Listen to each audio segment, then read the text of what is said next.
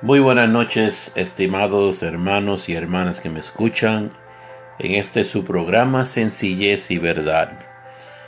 Un saludo y una gran bendición para todos aquellos que me escuchan. En esta noche vamos a meditar en el Salmo 51, la oración de un pecador arrepentido. ¿Cuántas veces no hemos arrepentido nosotros? Seguro de que has escuchado en algún momento de tu vida la historia del joven David y su victoria sobre el gigante Goliat. La vida de David fue una de mucha acción. Y como todos sabemos, David era el hijo menor de su familia, pastor de ovejas y músico. Y a pesar de lo normal de su existencia, Dios lo escogió desde muy joven para hacer una labor especial. Tú también estás ahí. Sus hermanos eran muy grandes y fuertes, pero Dios escogió a David porque tenía un buen corazón delante de él. Y en el Salmo 51, David expresa con claridad la tristeza profunda de que sintió al ser confrontado con su pecado. Uno que trajo fuertes consecuencias y que marcó a su familia para siempre. La historia detrás de este salmo, de este salmo 51, lo podemos posiblemente, bueno, mejor dicho, iniciarlo en 2 Samuel 11 y 12. Y leemos, leemos eh, 2 Samuel 11 y vemos que una tarde el rey David se levantó y subió al terrado del palacio donde vivía, donde podía ver los terrados de otras casas. En uno de ellos vio a una mujer bañándose, quienes todos conocemos como Betsabé. Dice que ella era muy guapa y David pidió información sobre ella. Le contaron sobre su familia y su esposo. Urias, que estaba en la batalla junto con casi todos los hombres del pueblo. David la mandó a venir al palacio y se acostó con ella. La mujer quedó embarazada y él se dio cuenta de que estaba en un tremendo lío. David elaboró entonces un plan, le dio permiso a Urias para que regresara por unos días e intentó que fuera a su casa y se acostara con su mujer. Pero Urias era fiel a sus compañeros de batalla y no deseaba gozar de los privilegios que los demás no podían disfrutar en ese momento. Así que no lo hizo. Y como este plan no le funcionó a David, entonces envía una carta por mano de Urias a Joab, el encargado del ejército. Le ordenó que pusiera a Urias en el frente de batalla, en el lugar más peligroso.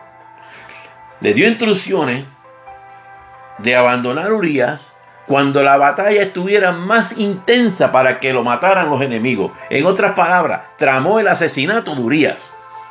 Luego de la muerte de Urias, David se casó con Besabé pero esto, pero esto, pero esto no agradó a Dios.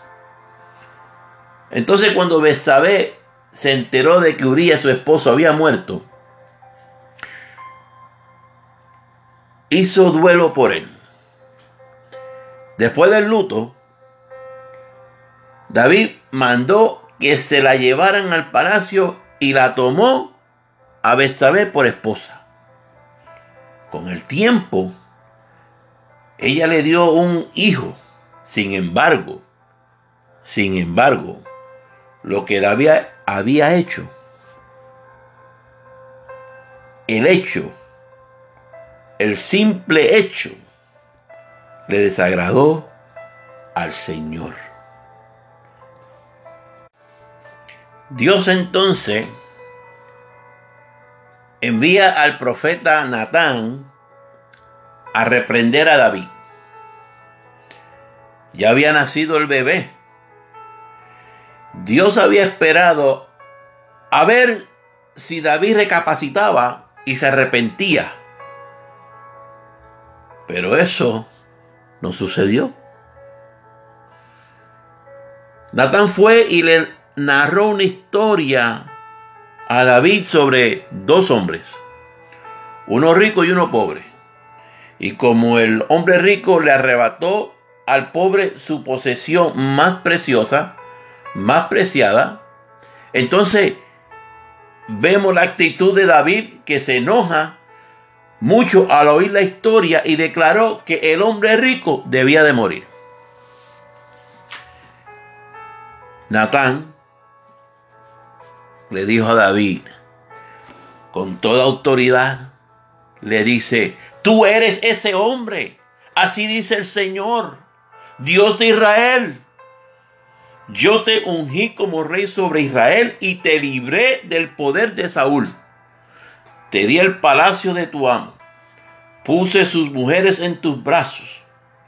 También te permití gobernar a Israel y a Judá. Y por eso si esto hubiera sido poco, te hubiera dado mucho más.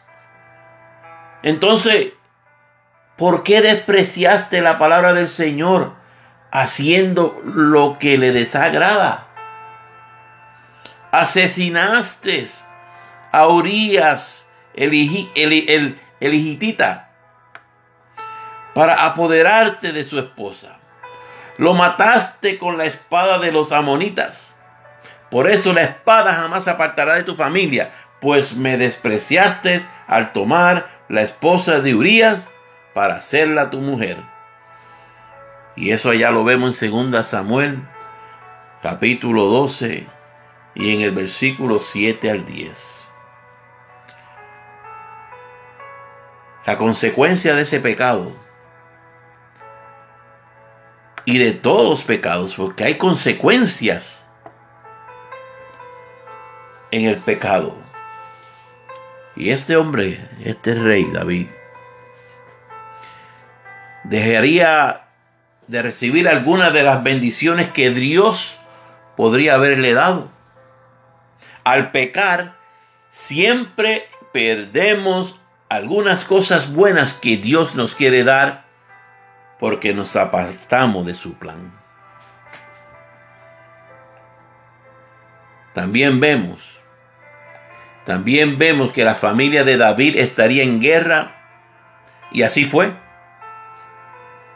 Varios de sus hijos se vieron envueltos en traumas horribles de celo, en envidia, en incesto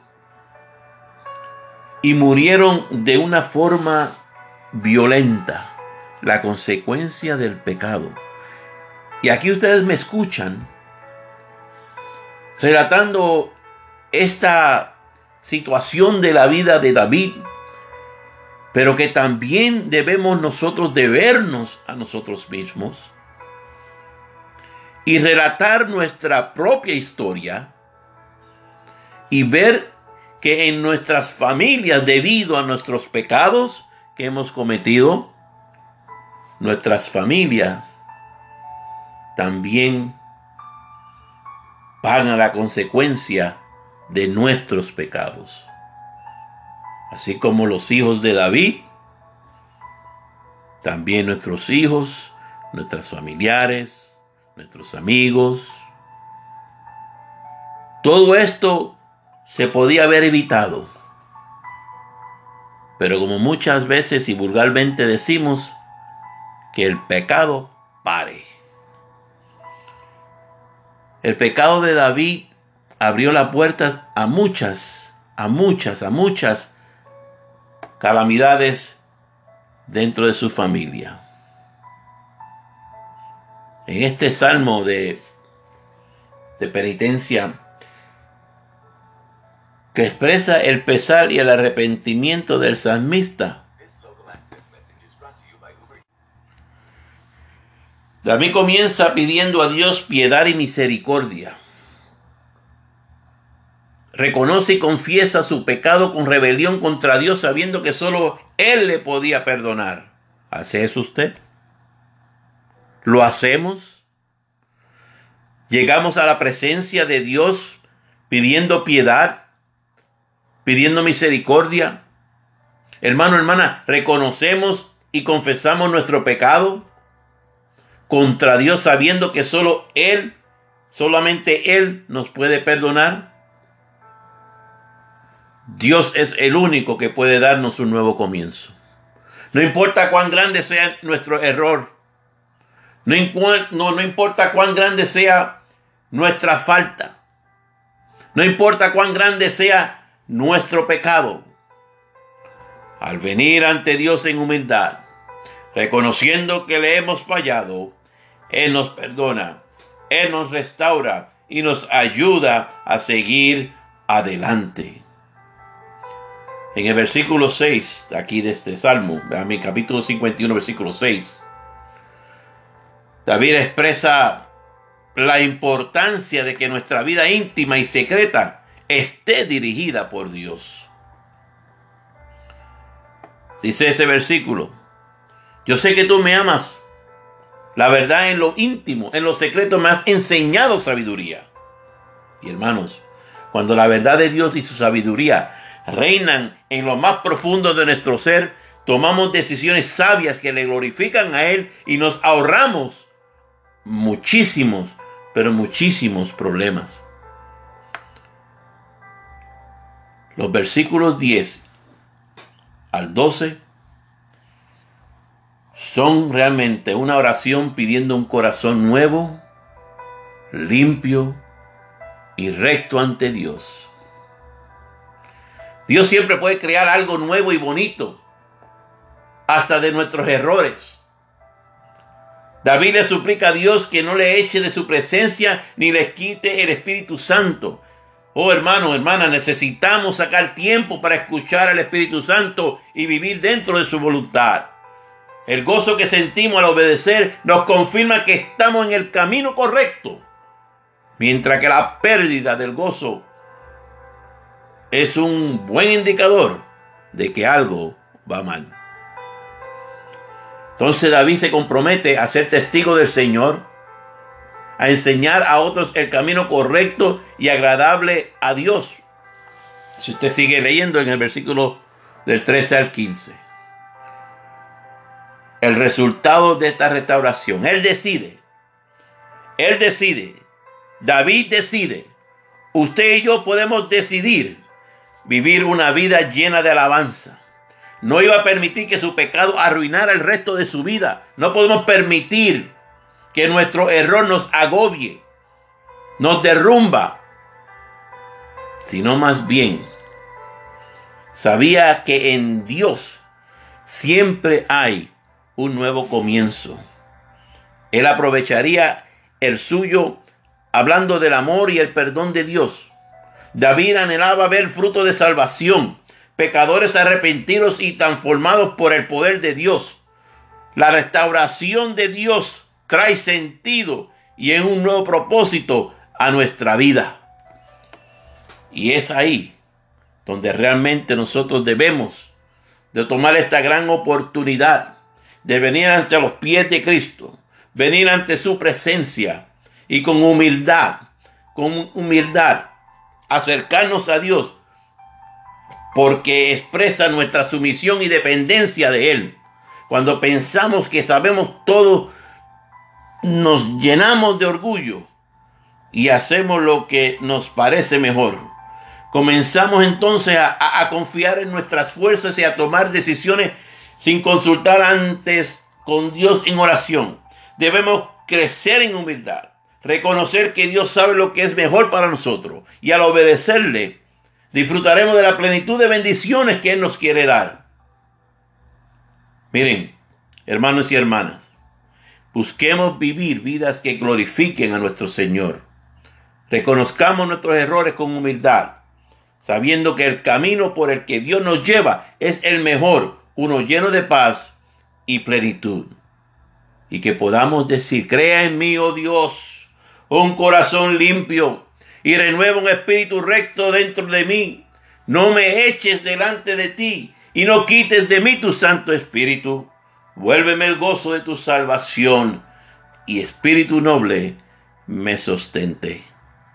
Oh hermano, realmente que en esta noche podamos sentir de la presencia de Cristo, sentir su presencia y que su Espíritu Santo nos lleve a tener un corazón humilde y así poder, por una razón, iniciar nuestro camino en el Señor. Señor desea que regresemos a nuestro primer amor el día de hoy. Si por una razón hemos decaído en nuestra relación con Él, allá en el libro de Deuteronomio nos da una promesa y si regresamos y nos humillamos delante de Él, cuando estuvieres en angustia y te alcanzaren todas estas cosas, si en los postreros días te volvieres a Jehová tu Dios y oyeres su voz, porque Dios misericordioso es Jehová tu Dios, no te dejará, ni te destruirá, ni se olvidará del pacto. Le damos gloria a Dios y le damos gracias a Dios por esta y por las segundas oportunidades que tenemos para regresar una vez más a sus caminos. El Señor nos espera con sus brazos de misericordia, abiertos para nosotros. Que el Señor le bendiga, hermano y hermana. Y mi oración es que juntos, juntos logremos ser renovados en el nombre de Cristo Jesús. Bendiciones y feliz noche.